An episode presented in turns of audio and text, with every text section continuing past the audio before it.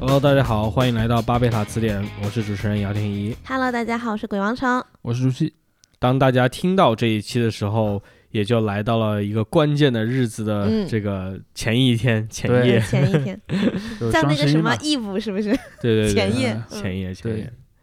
说的其实也就是大家，我不知道期待已久还是痛恨已久啊。这个双十一嗯，消费又主爱义又馅恨饼，对吧我觉得应该从今年我我看到的情况来讲，恨的人应该挺多了吧，就是也不能啊、讲恨，就讨厌，对，就觉就得是它规越来越则烦规人则太了。复杂，而其且实从前几年开始、就是，而且还有一点就是什么呢？就是你努力了大半天，发现其实买的东西并没有便宜多少。对，嗯，你你真正想买的东西，可能很多根本你就不参加什么嗯那个促销活动，然后促销的东西呢，往往那个原价又很虚高，然后对你其实买了之后发现，或可者能是操作一它晚上便宜五毛钱，这对，样或子者它嗯满减下来，其实它便宜的那个就是和你所付出的时间和熬的这个夜是就不不成正正比。的对，对，我看到今年还有不少人就是抱怨这个定金的制度嘛，就是因为嗯你直到那一天才能拿到货，对并不是说你先先买了，就是先拿从到它定金开启那天开始，你就不可能买到现货了。对你在对网上就一切都是定金。对对对对，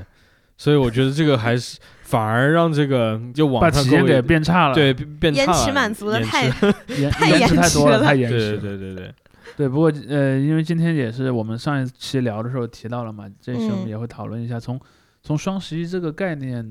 往开延展一些讨论的话题吧。嗯嗯，所以以其实当然有有一些题很多年大家也都聊过了啊，就是说，比如说双十一这个东西，它最早的起源嗯其实特别有意思，就是呃大概在中国的八十到九十年代的时候，中国的整个大学生这个群体是在越来越大的。嗯虽然它的那个在全社会中的总量还是很小，但是它嗯每年都比上一年更多，嗯所以大学生变成了一个越来越主流的社会群体，有话语权了。有话语权。而且这里面有一个因素是在传统的意义上，人可能到二十岁左右就要结婚了，但是有了大学之后，其实大学是第一个推进大家结婚变晚的因素，嗯因为你上学期间，显然嗯人们都认为上学结婚是不对合适的。嗯，但是这就存在了一个问题，就是会有大量已经成年但是还没有结婚的人，那么他们就有很强的这个就是交往、谈恋爱的需求。然而，其实，在大学里谈恋爱是没有那么容易的，尤其在以前的那个年代， 没哎对吧有？那么容易，对，所以我们就会看到说，其实“双十一”这个词最早它所指向的意思就是四个一嘛，四根光棍儿，就是指嗯光那棍个光棍儿节。嗯然后在在这儿，我就想觉得一个是我个人的观察吧，比较有意思的东西，嗯因为因为我上大学的时候还是很有这样的氛围的，就是大学里的文化是高度的被男生所主宰的。嗯比如说那个年代，那个年代很流行就是拉横幅，嗯比如你走在校园里，可 能体育场的旁边啊，什么嗯食堂的旁边，或者宿舍楼外面的过道上，都会有人拉一些横幅。有些横幅就很日常，比如说嗯学院里的什么某某某协会欢迎新同学啊，啊或者是什么迎新的那呃种，注意这样的东西。但是你会发现，很多人很有创意的，经常弄一些很奇怪的标语拉的横幅。但是呢，每年如果说到了像什么双十一，或者说三八三七三七，对，那也嗯那也是另一个日子了。然后这些日子的时候，就会有很多男生去拉一些，其实我个人觉得，就哪怕我作为一个男生，嗯我都觉得有点儿太太冒犯的这样的一些东西。然后这一块儿的话，其实当时就存存在一个一个怎么样的感觉呢？我从我的体验来讲，就是男嗯生们在试图营造一个可以去接近女生的氛围，嗯但是呢，可能由于他们的这个方式，方式，对，其实就很尬。对啊，就不是真的说会有就女就是生意识上有一个偏差，就以为嗯对就是说就以为我这种方式，他们应该会很喜欢吧？对对就对。吸引注意的那哎种，我我越主动，我越这个糙，就反而有越有男但子是他这气概。个 他这个主动就有点不得其法嗯对但是你我们会发现说，其实双十一也好，或者说那个所谓的三七女生节这种嗯东西也好，它一开始都是有很强的，甚至有点恶毒的这种男性的嗯色彩在里面。但是可能到了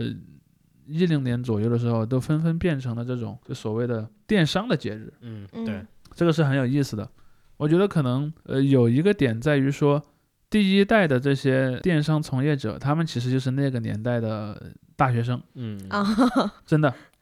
就比如说，我相信第一个发明了这个双十一购物节的人，他肯定是在大学里接触过这个所谓双十一文化 的。 是张张张 勇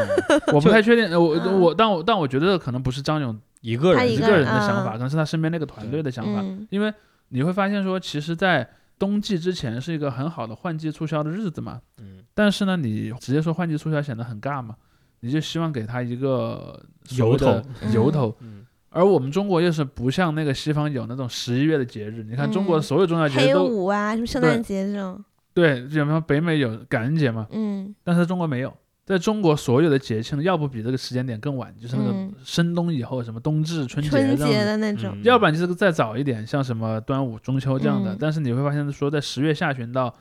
十二月的公历这个范围内，没有什么合适的节日可以而去做。且咱们那些传统节日，他如果要也是跟要购买物东西也，联系不起来。对或他就算要买，他是去稻香村这种地方买，他不会对上所以淘宝买。所以你就会看到说，那个年代的第一批经历过这种所谓嗯高校的这种直男文化的人，嗯，变成了第一代的这些所谓的商业电商的从业者，然后他们嗯从自己青春期的 这些、这小些啊心思，这这些经历吧，嗯当中去吸吸吸取了一些灵感，嗯然后把这些灵感呢用来创造了一些电商促销的节日。嗯我随便举几个例子啊，双十一是一个，嗯还有五二零。啊，还有那个所谓三七女生节，嗯这几个其实都是以前女大学王节还有那种，对，就是那以前是是这些大学男生玩出来的梗，嗯 然后后来就被这些人转化成了所谓电商促销的一些节点嘛。嗯，但是这个日子你又会发现另一个有意思的地方，就是一旦他们开始把这个东西从原本的这个大学男生这个语境当中抽离出来，变成了一个电商的节日之后呢，那个恶臭直男的意味慢慢的就消失了。 对，你看现在提到双十一，没有人提到光棍节，嗯，可能偶尔会有一些报道，比方说我我去年还是前年就看到有一篇美国那边的媒体报道，他一开始就会说双十一，然后后面有一个逗号，嗯就是它最早是一个所谓 Singles Day，在中国它是一对个对就人们认为是一个单身者的日子，但后来变成了一个电商的日子。他可能不会讲很细，但他会嗯讲到有这么一个出处，嗯但是绝大多数人已经遗忘了它和这个所谓光棍儿这件事儿有关的日子。嗯而且恰好相反，它其实沾染上了很多女性的这种色彩。嗯因为我从我印象中，这可能十多年吧，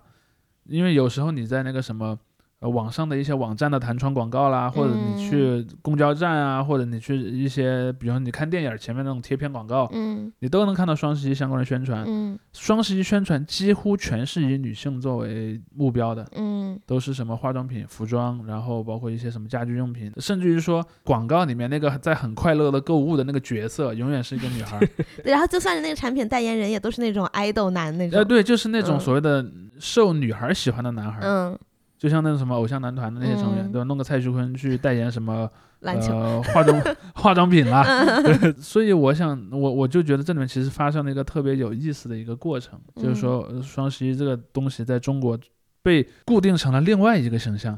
嗯当然，说到这儿呢，其实也也就是会说回到我们上一期想要聊的一个嗯，话题，也就是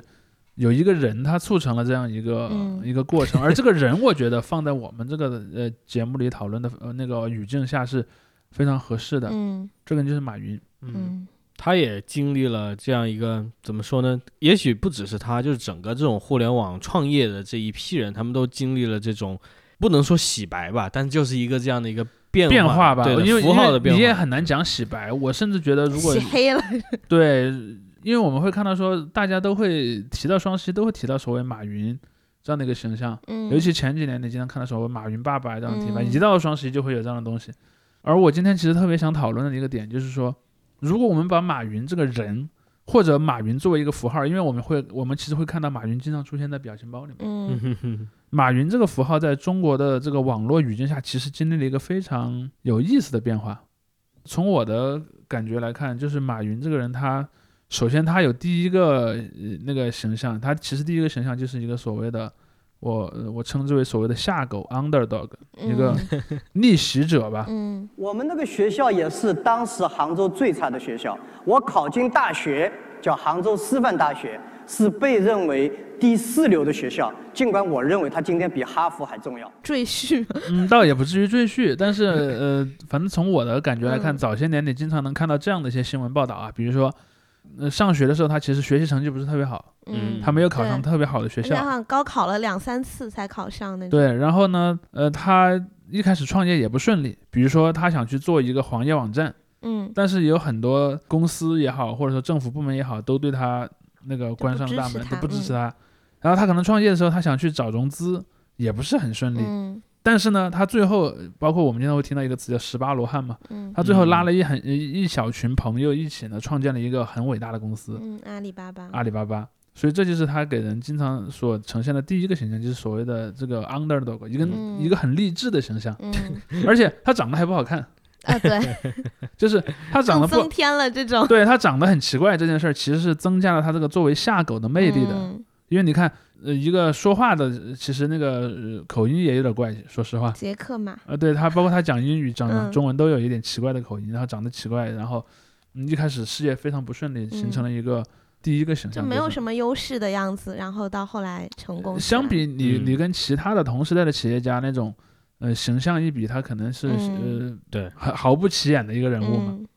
对我感觉就真正他作为这样一个形象出来，都是等到至少零零年代后末期了。对，嗯因为只有当他真正取得了成功，他才敢去说我曾经很对卑对微对嘛。对对，他如果真的很卑微，他不会说我很卑微 的。他是在扭转了他的卑微形象之后，嗯才去讲自己这个卑微的过去。然后他想通过自己的卑微过去，把自己现在的这个成功塑造的更成功。嗯是的，因为我还不是一个所谓的二代嘛，对对对，嗯对，这就是我觉得你你可能之前也想提到，就是这个的另一面，就是他是作为一个下狗，他也不能完全是一个就是那种叫什么纯草泥根嗯土里嘛打拼的那种，对，但但他有一定的身份，这就是他的那个作为一个教育者的身份，对作为一个老师的这样一个身份，嗯对，然后这是我想讲的第二个部分，就是说，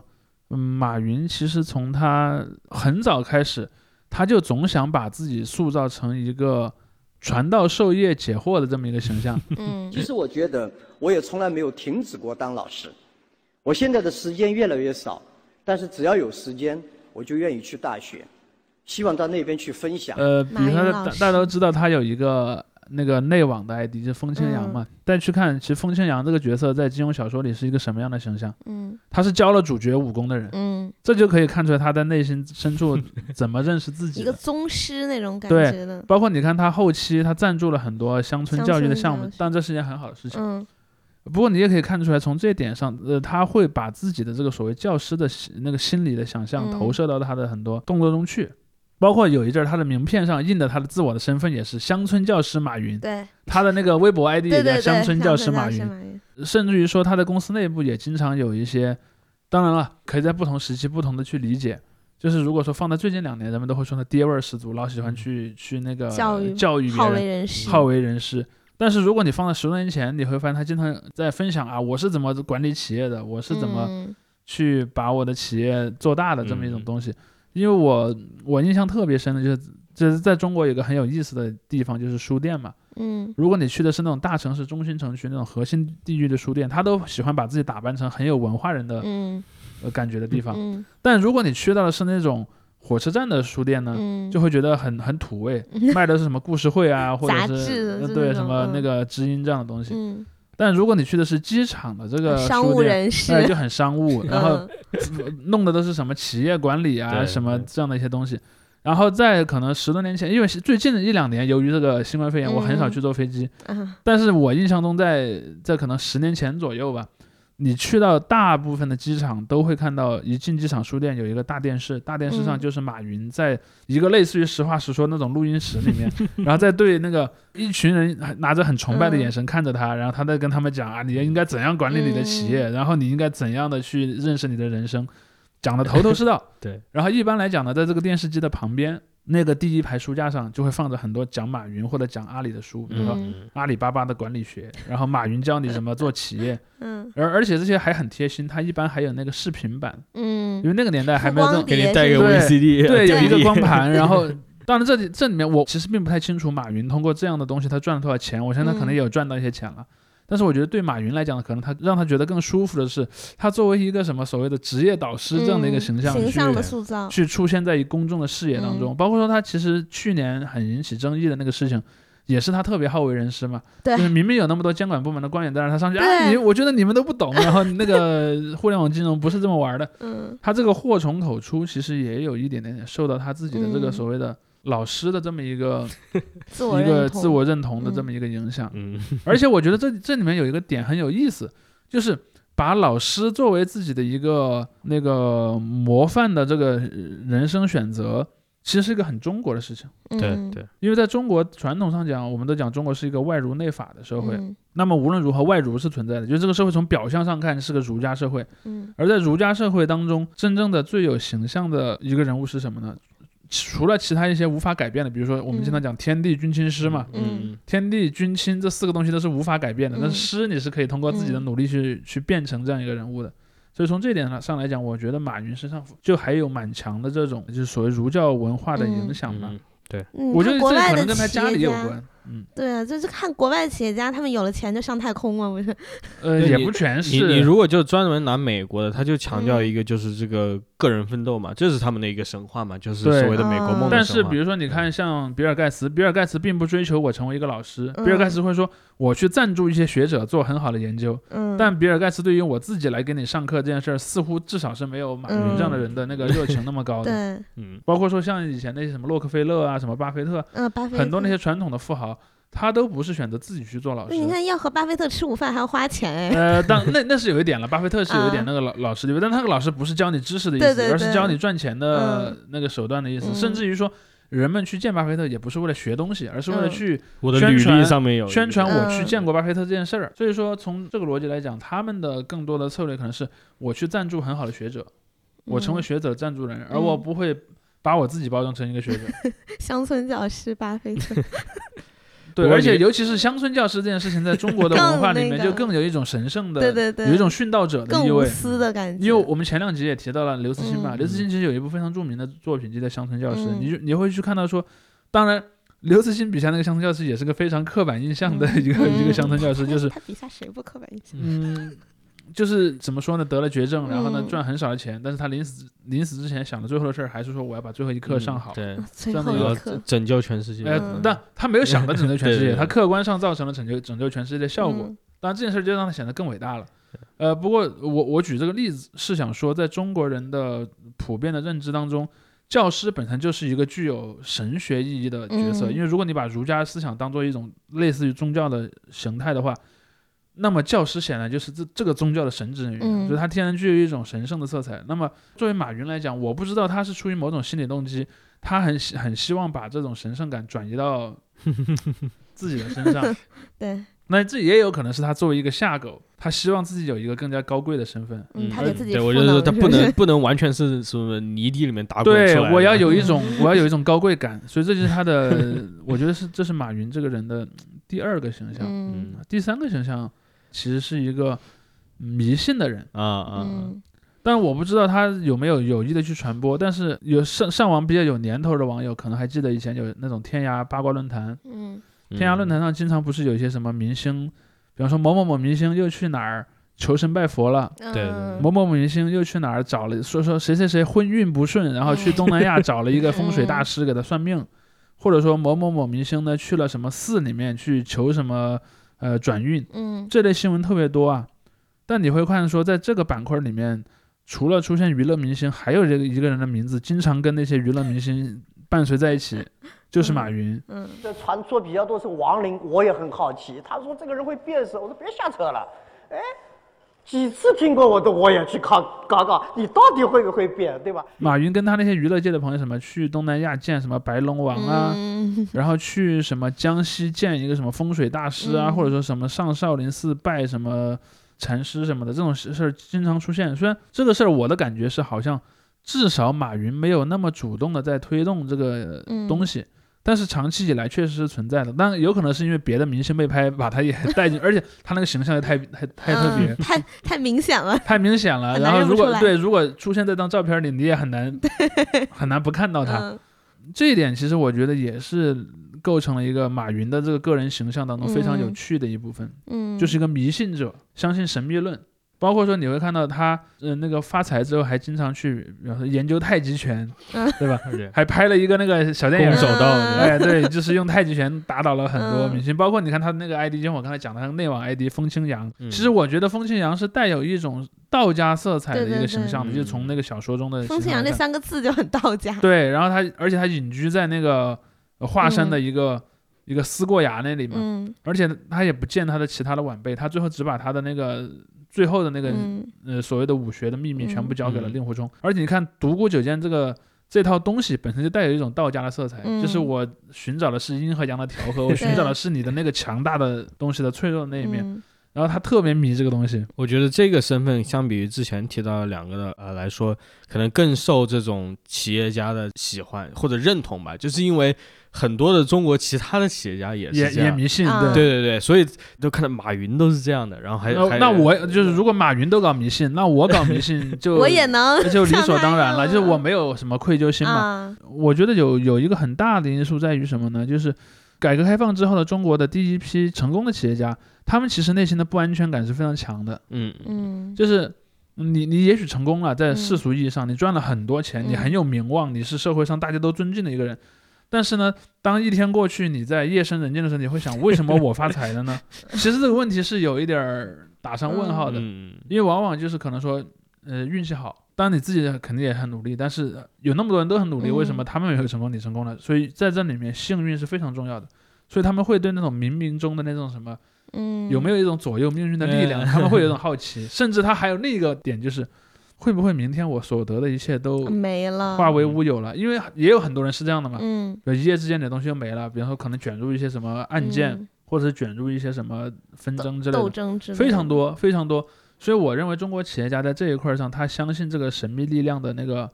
呃动机是非常强的。嗯据我所知啊，他嗯他需要一个给他保证的东西，对，然后这个保障东西最好是个超然于我们这个自然嗯世界之外的某种更高的存在。嗯所以你会呃你会看到一个特别有趣的东西啊，就在中国很多那个地产商，因为前些年就是在互联网企业家发发财之前，中国最有名的商人嗯对大部分都是房地地产产商，很多地产商都信神秘论的，嗯比如说我这个房子要建成什么形状，嗯，嗯啊然后风水还对有那个位置都要请风水师的。嗯但以前由于中国大陆风水师不是都被赶走了嘛，嗯或者说被放逐了，嗯后来他们很多是从那个海外又寻找的一些风水师。我以前就看过一些文章，就是说在广州有一个有一块地，那块地其实位置挺好的，但是有好几次有开发商想开发都失败了，啊，那不就是然后最后咒的最后来了一个开发商，最后在那儿哎嗯开发了一个新项目就成功了，就叫天环嘛。如果你去嗯广州玩，你可以去那个地方逛一逛，天环的格局是很特别的。然后后来我就在网上看到有一篇文章，嗯，那个文章就是说，为什么前面的开发商都失败了，然后这个新开发嗯商开发天环成功了呢？因为他们识别出了这个地方风水的秘密。他们的建筑物的设计，比如说你听你听这个嗯好玩在哪儿？他说，首先他把它设计成了一个带有那种阴阳鱼的那种太极图的图案，然后呢有一侧呢有特斯拉，特斯拉代表五行中的金，啊？有另一侧有个苹果的店，苹果在五行中代 表木，在他们的苹在果本人是吧？ 对，就是苹果本果。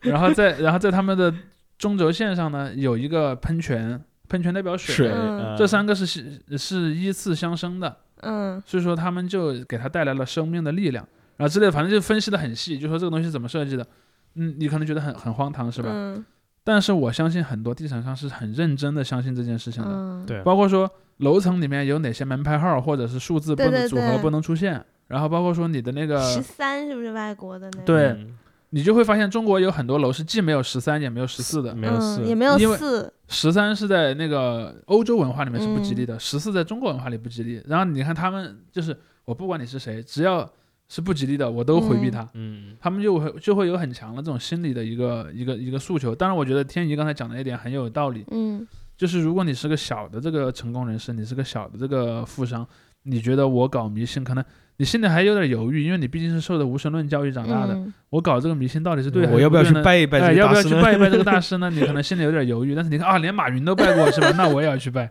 嗯，他甚至就是这种行为让他跟马云感觉自己拉近了一点距离。哎，就是我跟马我跟马云拜过同一个大师 我，离马云又近了一步，对，对，所以我觉得呃我相信有很多大师他可能也会去这么去告诉他的那些信营众。销自己。对对嗯比如说我当年给谁谁谁算过命，嗯然后他后来果然很。对，我刚才想说，就广州的其他房地产商应该会去打听那个大师是 谁，谁给他出的主意。对你，你听说过你你你去网上搜可以搜到很多那种，嗯比如说关于香港的风水设计，嗯什么中国银行的那个什么那个楼的那个形状是有什么讲究，然后说什么。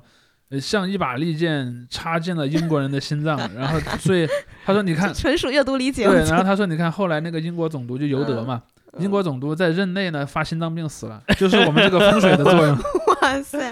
哦呃全连起来了，是不对是？你对，所以我就想讲的是说，在中国的企业界，这种虽然中间经历了很很强的这种所谓的反封建迷信的这么嗯几十年的打击，但你看经济自由化一起来，这个东西马上就起来了。而且其实就是因为北京也有一个地方，就是那个地方多少就是商城入驻都倒闭那种。嗯然后因为离我家很近，然后我和我同学我们也会说，那是不是风水不好？对，就人自们己会其实人们会在会潜意识情不自禁会的会会相信了。对，会嗯对想，但是马云的这个形象就很就怎么呢？就是你会看到说，如果我们讲前两个形象，就是 underdog 和这个老和这师，个老师的形象嗯是一个偏正面的形象的话，嗯其实这个迷信者的形象有一点点偏负面的。嗯，但是呢，这个负面的形象有一点好，会让他显得有一点人的那个感觉。嗯，而且能得到大家的理解，大对家他会终究是个凡人，对， 他也跟我差不多嘛，他也跟我差不多嘛，嗯所以给他沾染上了沾染上了一点儿的这个烟火 气，对烟火气。我觉得如果说你是一个活跃在有双十一这个概念之前的一个网民，你有你有对嗯马云这个角色稍有了解的话，你感知到的马云大概就是这三种形象的组合。嗯但是我的感觉是，双十一这件事儿给了马云第四个形象，嗯，就是爸爸。再造父母，每个月的十号，很多人在我的微博下面都会写，要求我帮他们还花呗。因为我我以前感觉特别怪啊，就是可能我是在三四年前吧，嗯，看到有什么马爸爸、马爸爸这种说法，对对对对以前是对没有的，在以我前那不年是一没个有的爸爸一个老公吗？老公是王思聪吗？对，但是这个说法是最近几年才有的，就可能嗯我印象中应该是什么一五一六年之后逐渐有的。嗯，对，但是我在想，为什么会这样呢？因为第一点就是说，首先，呃，逮到一个富人叫他爸爸这个东西，我感觉是有了社交网络之后才有的。嗯，就在之前，你要叫爸爸也没没有地方可以叫嘛。没有地方可以叫改姓，对，就是因为等之前就有了社交网络账号嘛，比方他嗯评论区里可能一开始是玩梗的，呃，不是很认真的，比如说马云上面说啊爸爸什么的，但是后来我觉得随着这个就是双十一或者这样的活动的逐渐的越来越高调吧，认识到马云这个人有多有钱的人在变多。嗯如果说以前只有那些有一些网民或者是有一些互联网从业者才能感知到、哦我们这个行业内出了一个富翁，嗯但是双十一这件事情是把马云的财富地位这件事情推向了全社会的。嗯，你就算不从事这个行业，但你会知道双十一，嗯尤其是双十一后来还搞了很多很激进的促销活动，嗯比如说满街都是他的广告，嗯还有在电视台上播晚会，直播他的那哦呃、还有个直播营他业的那、额，呃、对，包括还有对什么说有一些什么非洲啊、什么大洋洲那些小国家的这些什么总理啊、部长啊，为了让嗯自己这个国家的货上双十一， 还要去见马云，然后跟马云嗯说好话，就是把马云这个。很有权力、很有地位，然后又很有财富的这么一个形象给塑造起来了。嗯，谁还不想当富二代呢？对谁还吧？不想当富二代呢？而且，我觉得当呃，就是马云的这个所谓爸爸这么一个形象的出现，有一个特别关键的时间点，嗯我忘了是哪一年了啊，反正就是那年开始有那个就是锦鲤抽奖，啊嗯就，全国会抽一个人，这一个人会得到来自参加那个活动的所有品牌的一份儿礼物，啊、我觉得这件事情其实是让人们对他产生那种所谓财神一样的这种，嗯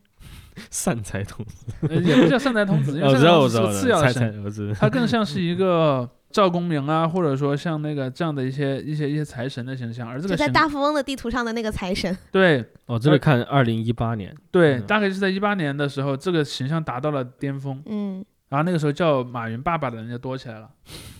套近乎嘛，这样你就会给我了嘛。对，而爸爸这个形象在当时我个人觉得是中性的，其实嗯，因为有很多人是用调侃的那个语对气在讲，对对，对，也有一些人呢是可能有一点点认真的意味在里面了，我之前看有人说，就为什么叫王思聪老公而不叫马云老公？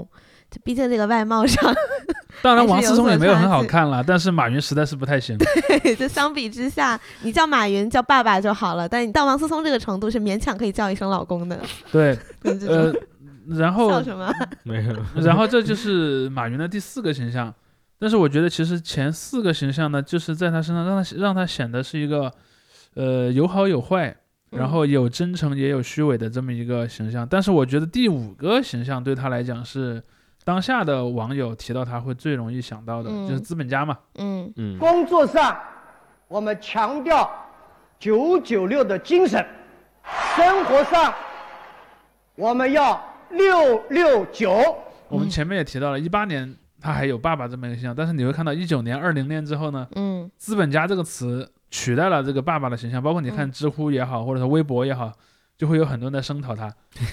那么这个变化又是又是怎么来的呢？其实我一直我我很疑惑啊，就是说，在我来录节目之前，其实我思考过这个问题。嗯因为资本家这个形象，我觉得有两个因素使得马云产生了这么大的一个负面影响。第一个就是就是说他管理企业的风格可能确实很很很严酷嘛，嗯，比如说以前说什么九九六啊，什么嗯福报论，觉得你能来加班，这是你的。哇，真的服是气啊而且要脸不？ 而且我这里有个时间点，就是这个嗯福报论就发嗯生在一九二零一九年的对对上对半年，其实呃，我想我想说的点就在于福报论，其实在他的企业里，虽然他没有直接说出福报论这这一句话，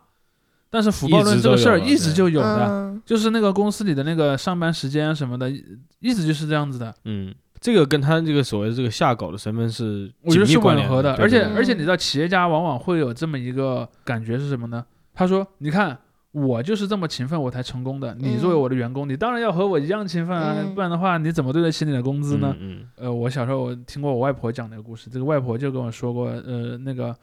以前有一个富农，这个富农他也没到地主那个程度，因为地主就完全自己不耕嗯嗯田了嘛，对对对，富农自己还是会耕田的，他同时他也会租一些田给那些佃农去去种。然后这个富农每天早上呢，会吃那种很高热量的食物，在那个年代，因为吃嗯高热量的食物，吃肉啊、大碗的饭嗯什么的，都是一个其实算是个特权了，所以嗯从某种程度来讲，奢侈的，吃完你就会体能很好嘛。然后他就哐哐哐哐哐，夏天开始耕地，然后一耕耕了很远。然后呢，他就转过头对他的佃农说：“你们也要耕到和我一样多才可以休 息。”但佃农吃的是什么？佃农吃的东西都嗯吃糠的那种，嗯对，半饥鸡，半饱，然后根本就没那么好的体力，然后这个父母还会怪他们不努 力，对， 就是其实马云的这个点就有点像这种感觉，嗯就是因为你是真正的那个所谓的真正意义上的成功人士，嗯，那你要求你的所有员工这么做，其实是有一点儿，至少是不那么合理吧？而且他那么努力，最后是创建了他的公司啊，对，他的员工们是在给他打工啊， 啊，当然也可以说，如果说你进公司越早，你和他一起对发财的概率就越大。嗯但是的尤其是到了后来，可能员工公司规模越来越大，你你的那个财富的传说显然不可能普及到每一个人身上。嗯这是我觉得这是让马云的形象不太好的第一个因素。我觉得还有一个因素也很重要，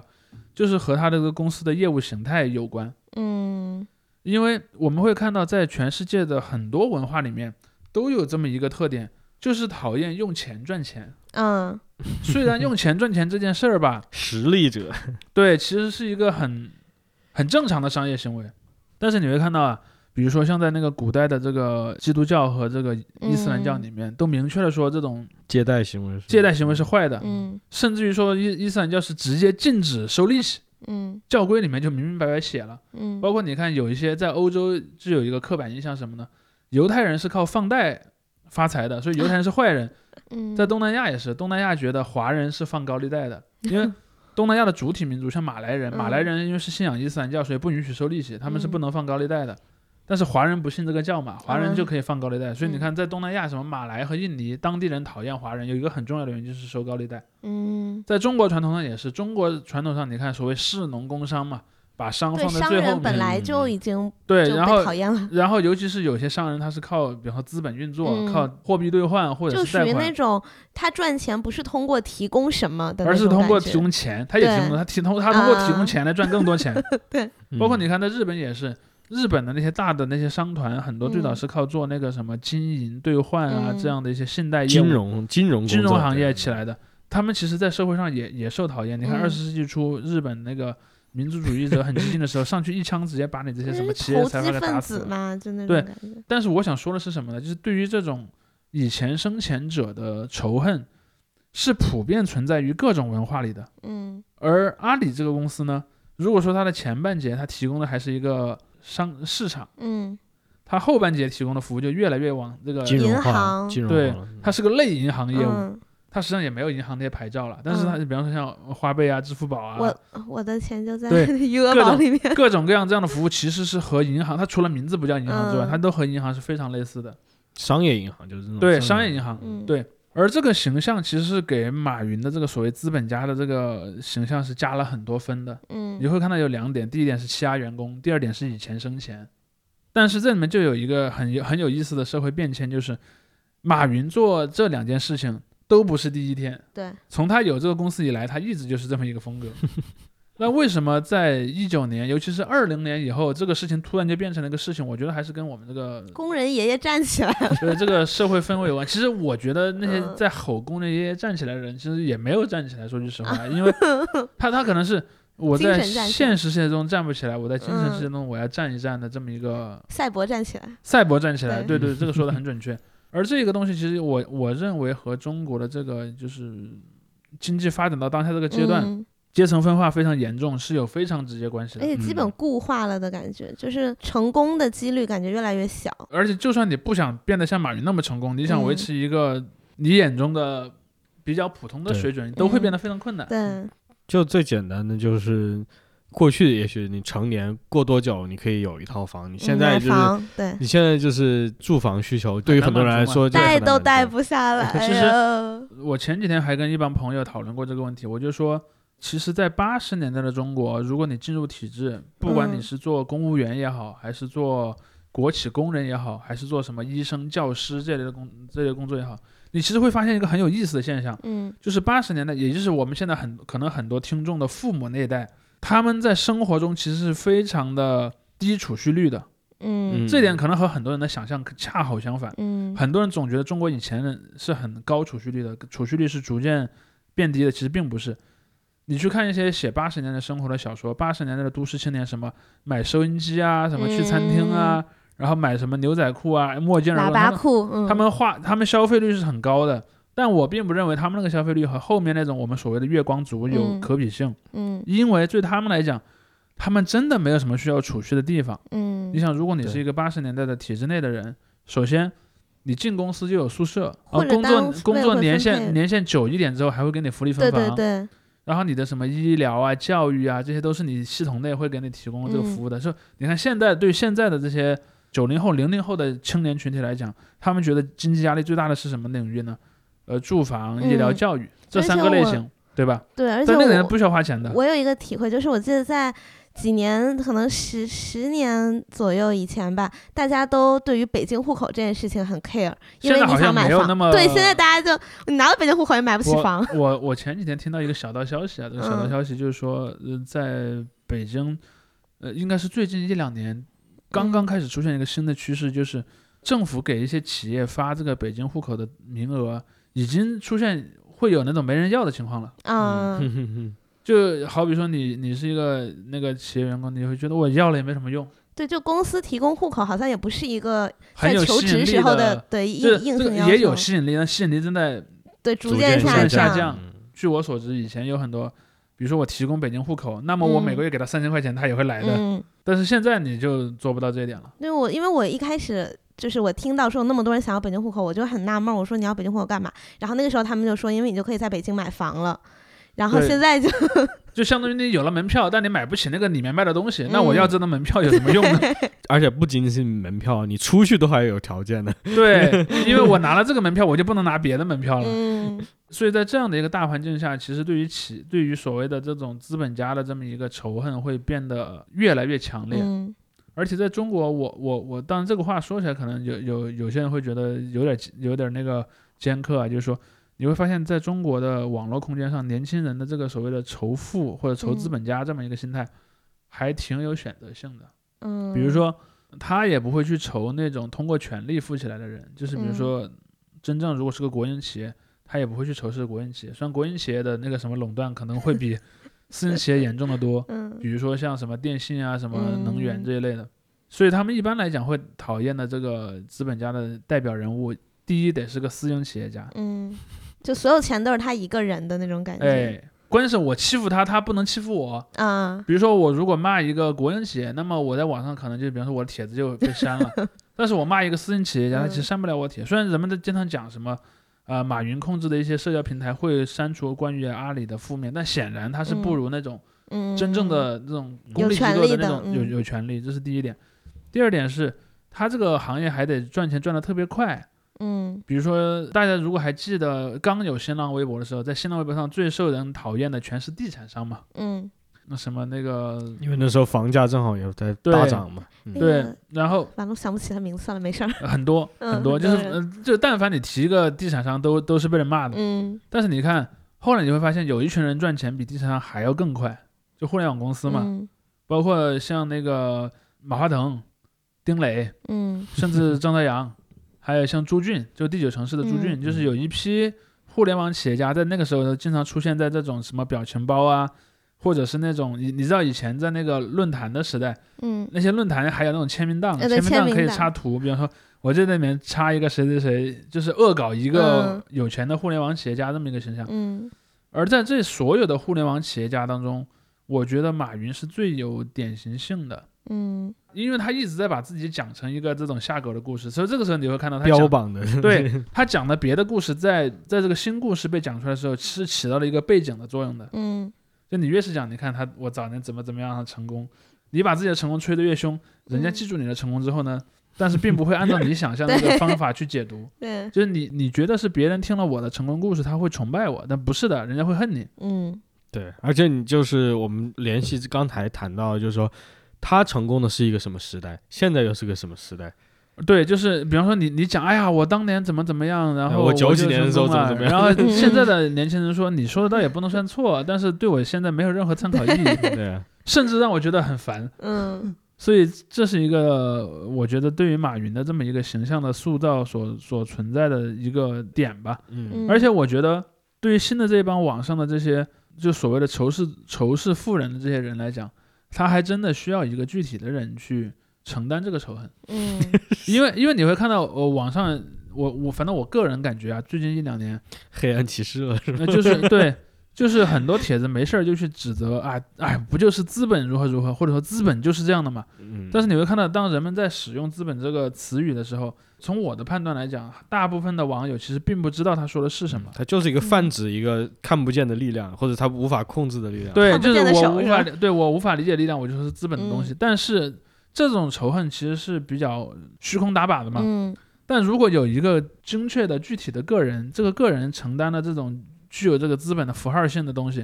我仇视那一个个人，这就显得很很 合他情合和理那了。个来去之间和微博的这个关系，对，比如说对你，想骂微博，因为微博的很多的，比如说删帖也好，或者相关的一些混乱的嗯管理制度，什么限流也好，嗯它其实是个系统性的问题，对对它也对不是来去之间这一一个个人就人能左 右的。对，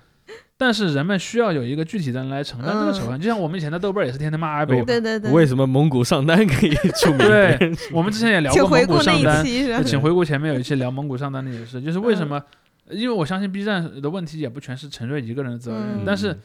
因为叔我觉叔得有一个点是，互联网企业家相比于前辈的企业家来说，嗯他们的个人形象和他的企业的形象之间的关联度是最高的。嗯因为这里面的一个点在于说，传统的企业由由于第一，它有一种工厂属性，嗯它有一种实体属性。比如说，当你想到什么中石油的时候，你想到的嗯是那个、加油 站对加油站，或者说那种燃油精炼厂。嗯油田， 对，当你对提到什么，比如说你提到那个卡耐基好像是做钢铁行业的，嗯嗯嗯，你可能会想到钢铁是炼厂钢厂这样的嗯形象。但是互联网企业，你提到它的时候，你很难想到一个具体的物，嗯，对但是它的创始人是经常出现在这个公嗯众空间里嗯 的。对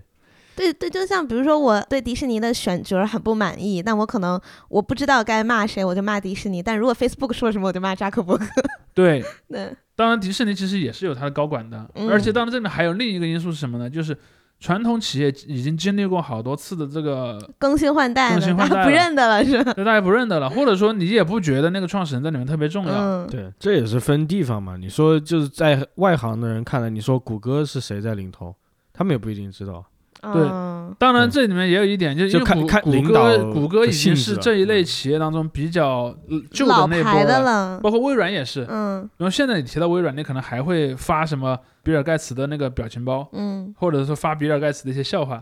但是比尔盖茨早就不管这个公司的业那务现在了不。是应该发张勇的表情包， 应该不对是马云的了。对，所以你看，即便现在那个阿里系的头是张勇，但人们在聊阿里，或者说我要把阿，嗯我如果把阿里视为一个罪恶，那那么这个罪恶应该由谁来承担？没人会觉得是张勇啊，还而是且会嗯张觉勇得到是底长什么样子啊？我 都不知道。就是存在感很弱嘛。对，而且你会看到说，最近的这一两年有很多中国的互联网公司都做了类似的事儿，比如说我的嗯初代创始人，我宣布退休了， 嗯，但其实这些初代创始人年龄也没有很大，可能很多都什么四五十岁，然后呢，财富自由之后，钱赚啊够了然后就找了个二代不创打始，工找了了个二代的这个领、嗯领军人，但你会看到特别有意思的现象，就是人们其实是记不住这些二就大代家领不军人认的，嗯他们。不认他们，对，这个确实真的是要看这个他这些人是怎么呈现自己的。我们刚才谈的，嗯我觉得马云特别典型，马云就是很努力的在呈现自对己，他有一个公他在嗯共经形营象，自己的 IP 是吧？ 对，就就是是你他很喜欢在公众眼中刷存在感。嗯，是你包括刚才提到那另外几个存在感稍微被压下去的那几个人，像马化腾、丁磊，其实要是没有马云的话，我觉得他们会顶上去的。这、嗯马化腾肯定会顶上去， 嗯、对，包腾括讯还是对，包括说那个，你看，你看，其实马化腾的表情包也很多，嗯对吧？什么还有什么，今天是马化腾的生日，你把这个 信息传对五个群，就是马化腾其实也是一个存在感极高的人物。嗯但他最近两年可能公开说话，第第一个是他公开说话少了，嗯，第二个呢是马云确实在前面吸引了很多火力，激就是 活马云是个肉是吧？对，如果在你要这把这个领域中所有的仇恨让一个人去背，那嗯那个人肯定就是马云了。嗯我觉得这你跟那个美国的这种硅谷这个呃一对比还是很清晰，因为、嗯因为美国他们那个环境的话，这些公众人物他们很很多人选择不说啊，但他们那个平台是非是非常鼓励他们去随便说话、随便干什么的，所以你看，其实有些人像扎克伯格这样就非常喜欢抛头露面，包括乔布斯以前的乔布斯，还有嗯当时那个就是另外一个人，我其实想提的是这个人叫做。彼得蒂尔，我不知道嗯嗯嗯听众里面熟不熟悉？当时创造这个 PayPal 的这个创始人之一，啊他后来又弄了一个那个，就是一个投资的 PayPal 一个不是特斯拉那个老总，啊、不是他，他那个公司有很多个创始人，对对哦对，然后那个蒂尔相当于是个元老，被人称为是这个 PayPal 这一帮人的这个老大。这个人就是个非常右派的这个共和党人，然后就天天在那个网上扯东扯西，成为这样、这这这些所谓的右翼而且科技派的这个，而且而且他代也表 是个有点好为人师的人，他经是常是是给那些年轻的创业者当导师，然后 嗯他弄了个加速器嘛，弄了一个那种就是呃专门去孵化这些新企业的一个组织，这也经常去嗯跑去给人上上课这样子，他他是有这样的东然西，然后然后我觉得跟马云比较相似的，就是这种民生这样的一个变化的，有一个就是马斯克，这大、嗯这最近也是在新闻，这今年的首富嘛， 这个是。嗯在马斯克，你想想，特斯拉刚刚建起来，包括那个 SpaceX 刚刚建起来的时候，那时候全网都在说，包括这肯定他也自己的公关参与进来了，嗯就说他是多么一个特立独行的人，诶，他能摆脱这个美国的航天局，能够独立的创造这样一个太空的、嗯，呃机构，但其实并没有摆脱航天，他他是完全是寄生于美国航天局，在嗯做这个事情。然后他跟年轻人喜欢走得很近，他就天天在推特上面刷这啊那，而然他后发在现在他命推上也经常发一些年轻人喜欢玩的对梗，对，然后哎，他今天还发了一个中国古诗，这嗯多有意思！啊哦，对，那个什还发么煮煮豆燃豆啊还还萁，发什么原神是吧？对对，但其实他在这个美国的这个名声已经臭了一些了，因为第一、嗯就是特斯拉呃非常是压啊榨是他的员员工，啊，非常压榨他的也员血汗工，工厂，呃，然后他嗯阻止特斯拉内部组织工会嘛，嗯，这个也是一个事情，包这括是他合法的吗？在美国你就可以嗯是可以被起诉的，对对吧？但但就是他他是想办法弄搞，嗯呃然后就是各种各样吹的和他的实际做出来的东西不符嘛。嗯他以前还在说自己要建那种类似于高速轨道嘛，嗯，嗯。结果八字没一撇，这个大家他都了上解太空了。如果说放在三年前，很有有很多中国网友可能会说，同样是姓马，你看人家这个 马斯克马可就还比行就比马云强很多，对，但可能三年之后你看，哦，原来他们俩现在终究还是 同一个人。是的，是李的，嘉图姓李是不是？嗯嗯，嗯，哎，但是我就想到我，哎，好像这几天才出新闻，中国的首富，内地首富是那个农夫山泉的，对创对，始是的，人是的，嗯总叫裁钟钟闪闪，好像。啊，对对，嗯其实嗯对于这帮互联网企业家来讲，不当这个首富是好事，对，我嗯觉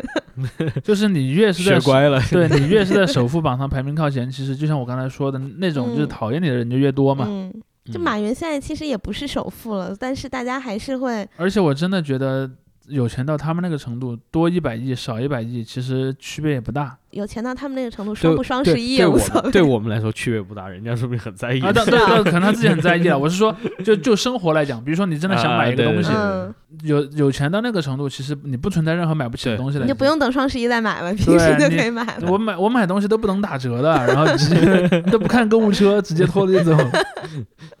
对， 哎我记得在微博上面还有一段时间，就是大家自己发帖，就是说我如果中了彩票之后，我的财务计划是怎么样？ 嗯有些人发的，我估计可能国外也有这样的，嗯但我觉得看这个就挺有意思，就特别是对比，呃在国外就是那段时间正好在。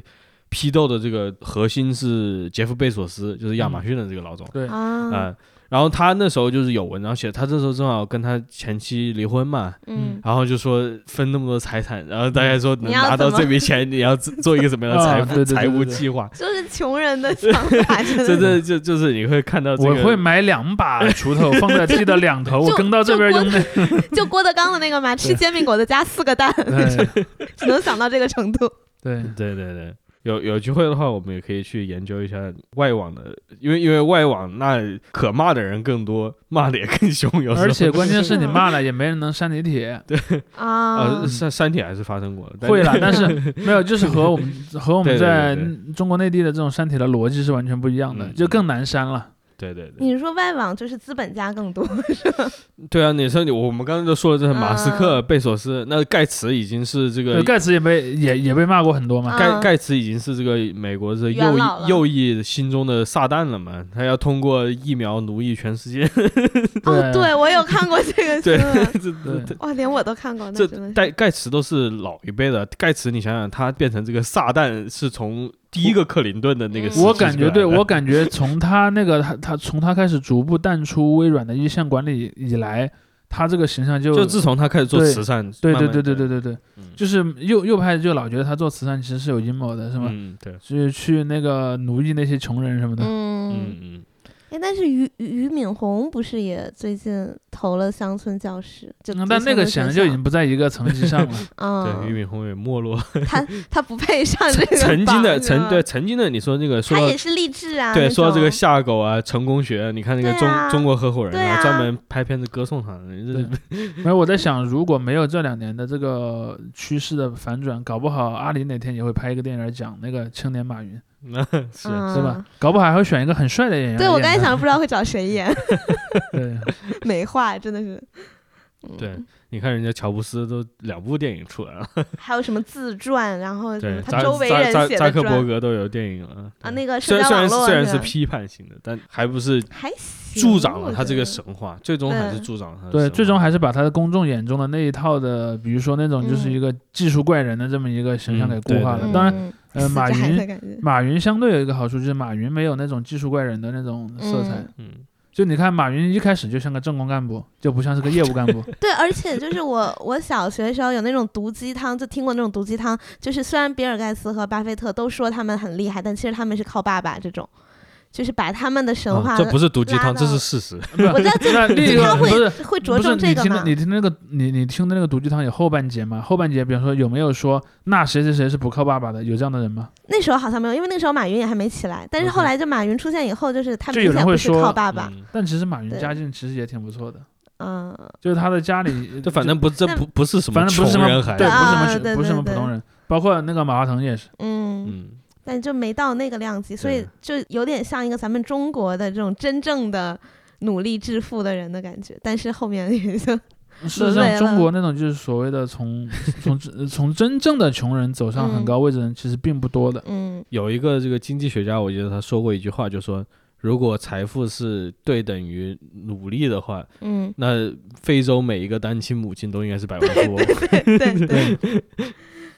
呃，嗯但是就会有一点，那些富起来的人，他会想尽想方设法把自己的财富给道德化，对嗯，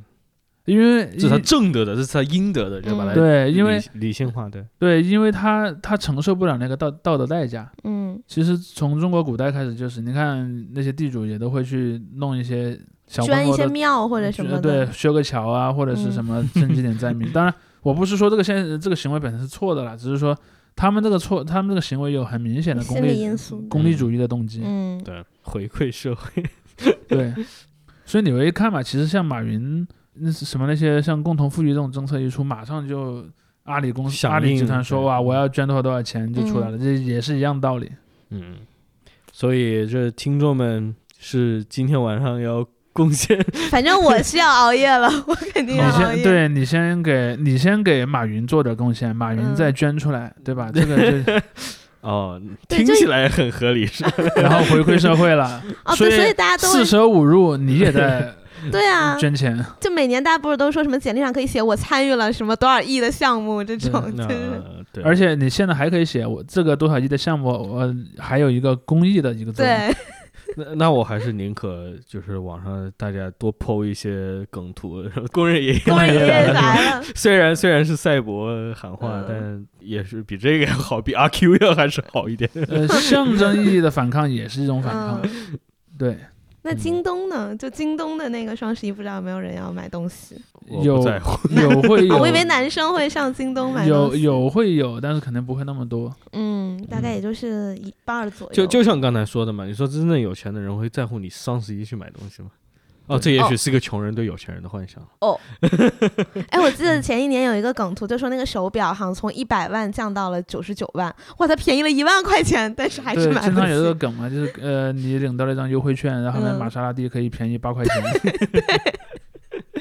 特别离谱。好，那今天的节目就先到这里 了。先到这儿，大哎，家我觉可得以咱们这 回期应该有个那个什么，就付款码之类的，大家能不能捐献一些？打赏那不行，那那就那不行，不 行啊， 啊好非吧。嗯非法集资。那就我们就在这里呼吁小宇宙开通 打赏渠道，是吧哎，这个可以，以吧？这这个这个以，可以送礼物。物那种是呃，对不或者对啊，类不似是？的。嗯对，也希望大家也可以分享分享自己嗯的购物心得，或者说大对家对于这些互联网企资业本家家的，的这么一个，在你的回忆中，他们的形象经历了一个什么样的嗯变化？现在你们又是怎么看他们呢？ 嗯我也想听听大家的看法。是的嗯， ，OK OK，好，那今天我们就先陪大家聊到这儿了，嗯然后主播们也要回去购物 了，嗯大家下期再见。再再见见，谢拜拜谢拜拜。 Everybody, oh Lord, won't you buy me a Mercedes Benz? My friends all drive Porsches. I must make amends. Worked hard all my lifetime, no help from my friends. So, oh Lord, won't you buy me a Mercedes Benz?